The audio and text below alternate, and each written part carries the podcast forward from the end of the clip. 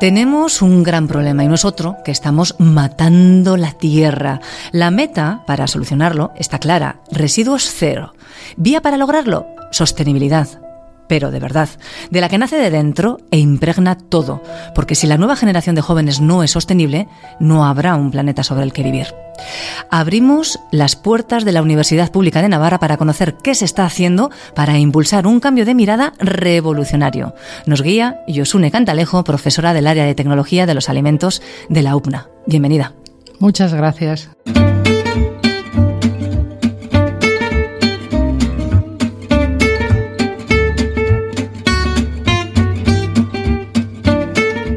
Ciencia al Punto, el podcast de divulgación científica de la Universidad Pública de Navarra.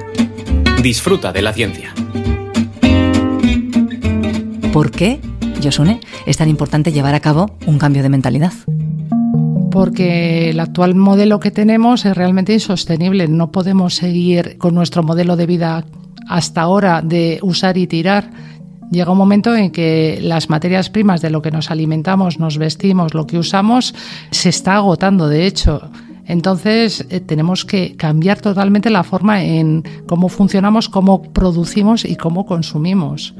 Y tiene que ser evidentemente de una forma muchísimo más respetuosa para el medio ambiente y muchísimo más respetuosa desde el punto de vista medioambiental, económico y social, evidentemente. Y no hablas de maquillaje superficial, sino de ir a la raíz, de cambiar cómo nos comportamos en el día a día. Al final es un cambio de, mirada, un, cambio de, visión y nos, nos, tiene que permear, entrar dentro de nosotros y que actuemos de una forma totalmente diferente. ¿Y de qué manera debemos actuar? Aquí lo ideal primero es tomar conciencia. Yo creo que ese siempre es el primer paso, siempre tomar conciencia del problema, porque claro, si no vemos el problema no lo vamos a atajar, evidentemente. Primero, eh, ser conscientes de ellos. Lo segundo es qué podemos hacer al respecto. Y, ahí es donde entra el tema de la educación fundamental a todos los niveles de mm, darnos cuenta que se pueden hacer las cosas de otra manera. Y la respuesta es sí. ¿Se puede? Se puede, evidentemente. ¿Debemos hacerlo? Debemos hacerlo, porque si no, este modelo que conocemos está abocado al, al, fracaso, porque realmente no podemos seguir de una forma, actuando de una forma tan inconsciente. Y necesitamos integrar ese respeto hacia la naturaleza, ese respeto, incluso eh, cómo producimos, cómo nos alimentamos, mm, las relaciones con los demás, tiene que haber eh, mayor justicia social y luego también desde el punto de vista económico, la brecha económica cada vez es muchísimo mayor entre ricos y pobres. Eso llega a un, un mundo injusto, poco social y al final insostenible. En el ámbito más puramente medioambiental, hablamos de residuos cero, de una cultura que no sea de usar y tirar. Es que al final, si usamos, tiramos, ya no solamente es toda la cantidad de residuos que estamos generando, tiene unas consecuencias mucho mayores de lo que queremos ver y admitir. Somos privilegiados porque vivimos en el primer mundo, pero tendremos que tener en cuenta que otras personas no tienen esas oportunidades. Solamente algo que siempre, desde que era muy pequeña, me llamaba la atención es cómo es posible que no hayamos erradicado hasta ahora el hambre en el mundo. Con un concepto como este, podríamos haberlo erradicado hace tiempo. ¿No lo hemos hecho? Bueno, pues ya va siendo hora de que afrontemos ese reto de ¿es posible acabar con el hambre en el mundo? Y la, la respuesta es que sí. Pero evidentemente necesitamos ese cambio de mentalidad, ese cambio de mirada, hacer un consumo y una producción muchísimo más responsables de, la, de, de lo que hasta ahora no hemos hecho. O sea, nos has sabido transmitir muy bien, muy bien que ese cambio de mirada debemos hacerlo porque si no nos quedaremos en el camino, al menos tal y como vivimos en la actualidad. Pero, ¿qué puede hacer una universidad para conseguir que este cambio realmente se dé? Bueno, en la universidad tenemos tres patas. Yo creo que aquí afortunadamente podemos desarrollarlo no solamente a través de la educación de nuestros estudiantes, sino también a través de la investigación y de la transferencia de precisamente lo que aquí em, experimentamos, ensayamos, luego trasladarlo a la sociedad y que de alguna forma nos conecte con ella y, también vea un poco los resultados de, lo que hacemos. En esa línea son múltiples los proyectos eh, que desarrolla la Universidad Pública de Navarra, pero ¿nos relatas algunos de los proyectos en los cuales tú estás involucrada y que van en ese sentido, en ese camino? El proyecto NEMOS es un proyecto europeo que lideramos desde UMNA. Eh, están implicadas cinco universidades europeas y un centro que nos sirve de difusión. Y básicamente lo que supone es un cambio en el modelo educativo para la adquisición de la competencia de sostenibilidad a través del aprendizaje-servicio. Esto que puede parecer un poco extraño, al final lo que venimos a decir es que no se trata simplemente de enseñar sostenibilidad, sino de que lo integren de una forma experiencial a nuestros estudiantes. En, este caso hemos cogido los de las eh, titulaciones de, relacionadas con alimentos, en el caso de la Universidad Pública, eh, Innovación de Procesos y Productos Alimentarios. Mm, lo que intentamos es que de una forma experiencial los estudiantes se den cuenta que no solamente es posible consumir, consumir de una forma responsable, sino también producir de una forma responsable.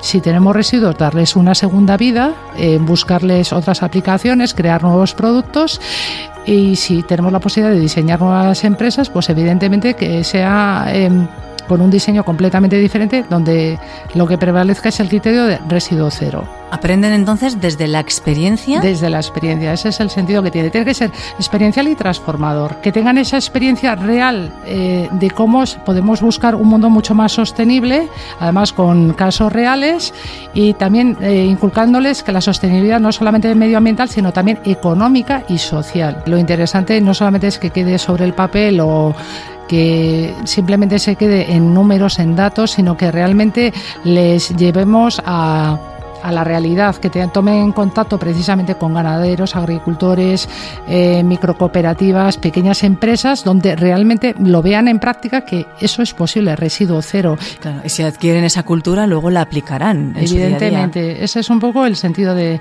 del proyecto NEMOS, que es un proyecto transformador, busca eso, ese cambio de mirada, ese cambio de, mentalidad. Así que deben incorporar la sostenibilidad en sus eh, múltiples eh, facetas, en todo aquello que hagan, y tenerlo, al igual que la calidad, también incorporado. Claro. Estáis con la tecnología de la alimentación, con la innovación alimentaria y demás, pero también queréis extenderlo a otras eh, disciplinas, otras titulaciones. Sí, eh, ahora estamos en la última fase. Y lo que hemos hecho ha sido crear un equipo multidisciplinar, gente de diferentes titulaciones y lo, queremos, lo que queremos em, transmitir es un poco cómo sería el perfil de sostenibilidad de un estudiante, es decir, tiene que dar una respuesta diferente ante este tipo de problemas y luego que vea que es posible trasladarlo a otro tipo, no solamente de titulaciones a nivel universitario, sino también en, en el resto del sistema no universitario, también a nivel de primaria y secundaria. Es decir, esto tiene que ir de abajo arriba y de arriba abajo a lo largo de todo el sistema educativo porque eso sí supone un cambio de mentalidad, un cambio de, de mirada ante, digamos, los problemas que nos rodean.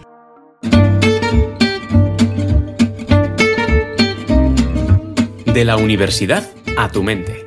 Ciencia al punto. Lista para disfrutar. Relátanos otros proyectos que ya hayan entendido que este cambio es necesario y que lo estén haciendo eh, y llevando a buen puerto.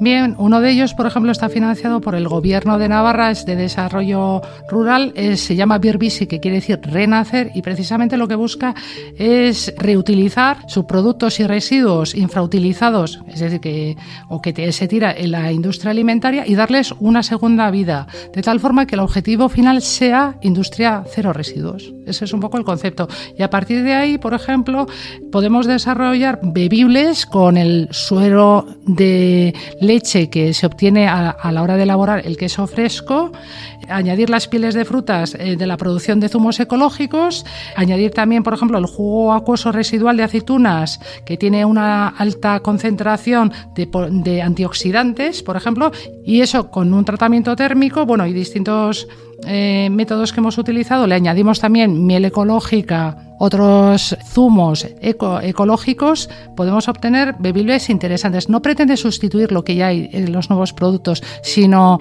ampliar la oferta y además esto nos permite tener residuo cero en industrias eh, de aquí, locales, de Navarra, y que son ecológicas y que trabajan en esta, en esta línea. Estáis convirtiendo residuos, es decir, basura y además contaminante Muy contaminante. en nuevos productos. Sí, también trabajamos con los aceites residuales, es decir, una vez que hemos obtenido el aceite de oliva, que ahora está por las nubes, pues utilizarlo en el, proyecto Prometea usamos aceites residuales, eh, les damos un, un tratamiento precisamente que nos permite aumentar su capacidad, por, ejemplo, de esos aceites, pero los utilizamos con otras funciones que sirvan para el tratamiento de úlceras por presión. Por ejemplo, en personas mayores que pasan mucho tiempo sentadas o tumbadas por diferentes tipos tipos de problemas, podría ayudar este tipo, por ejemplo, de nuevos productos a prevenir precisamente este tipo de, heridas que se producen a nivel, a nivel de piel, porque el aceite precisamente ya tiene un gran poder cicatrizante, regenerante y además eh, con el tratamiento de ozono que, le damos también tiene esa capacidad em, desinfectante. Mm, y el mundo del aceite es uno de los más contaminantes, ¿no? Precisamente, precisamente la torta que queda cuando extraemos el aceite es muy, muy contaminante. Y lo interesante no solamente es, pues, por ejemplo, eh, utilizarla para alimentación animal, sino darle un uso un uso, por ejemplo, para aplicación humana tiene mayor valor, evidentemente. Ah, utilizamos aceites residuales, no el aceite de oliva virgen, sino de la segunda prensa y además obtenido de una forma totalmente respetuosa. Entonces, bueno, eh, estamos trabajando en ello y bueno, con resultados muy prometedores, desde luego. Como su mismo nombre indica, ¿no? De Prometea. Prometea, nunca mejor dicho. Prometéis, en ese caso, convertir lo que de otro modo hubiera sido residuo en una solución para un problema. Y esa es la esencia, ¿no? De, todo lo que hoy nos cuentas. El que nada quede porque tenga que quedar, sino que le demos una segunda vida y, darnos cuenta que otro mundo es posible, evidentemente. Esa es la revolución de la sostenibilidad desde la, propuesta que hacemos desde aquí, desde la universidad, que se puede hacer extensible al resto de la sociedad. ¿Y si no cambiamos la mirada? Bueno, pues entonces yo creo que estamos abocados a, pues a un mundo, no voy a decir sin retorno, pero realmente insostenible en todos los sentidos. Se nos va a caer el modelo económico en el que estamos ahora. Realmente es que no podemos pretender seguir produciendo y seguir en la cultura de usar y tirar. Eso tarde o temprano llega a un punto, digamos, de un punto de no retorno y realmente no el, planeta en un momento dado dirá basta y así no podemos continuar. Esto es mucho más que palabras, ¿no? No se trata de enviar un mensaje catastrofista, todo lo contrario, sino decir, es posible. Por ejemplo, tenemos un ejemplo paradigmático, bueno, un ejemplo de referencia, que es Nueva Zelanda, por ejemplo, el 95% de los ríos allí son bebibles. O por ejemplo, se invierte mucho, mucho dinero precisamente en todo el tema de, de, conservación. Uno va a un bosque allá y es un santuario no encuentra aquello como si fuera un vertedero. Quiere decir, al final esto se puede trasladar a cualquier ámbito, a cualquier sector y darnos cuenta que sí se puede tener esa otra mirada en todo lo, en todo lo que nos rodea. Sí se puede y sí se debe. y Osune Cantalejo, muchísimas gracias por habernos acompañado y hacernos también evolucionar y cambiar nuestra mirada. Muchísimas gracias. Has escuchado Ciencia al Punto, el podcast de divulgación científica de la Universidad Pública de Navarra. Disfruta de la ciencia. Con la colaboración de la Fundación Española para la Ciencia y la Tecnología, Ministerio de Ciencia e Innovación.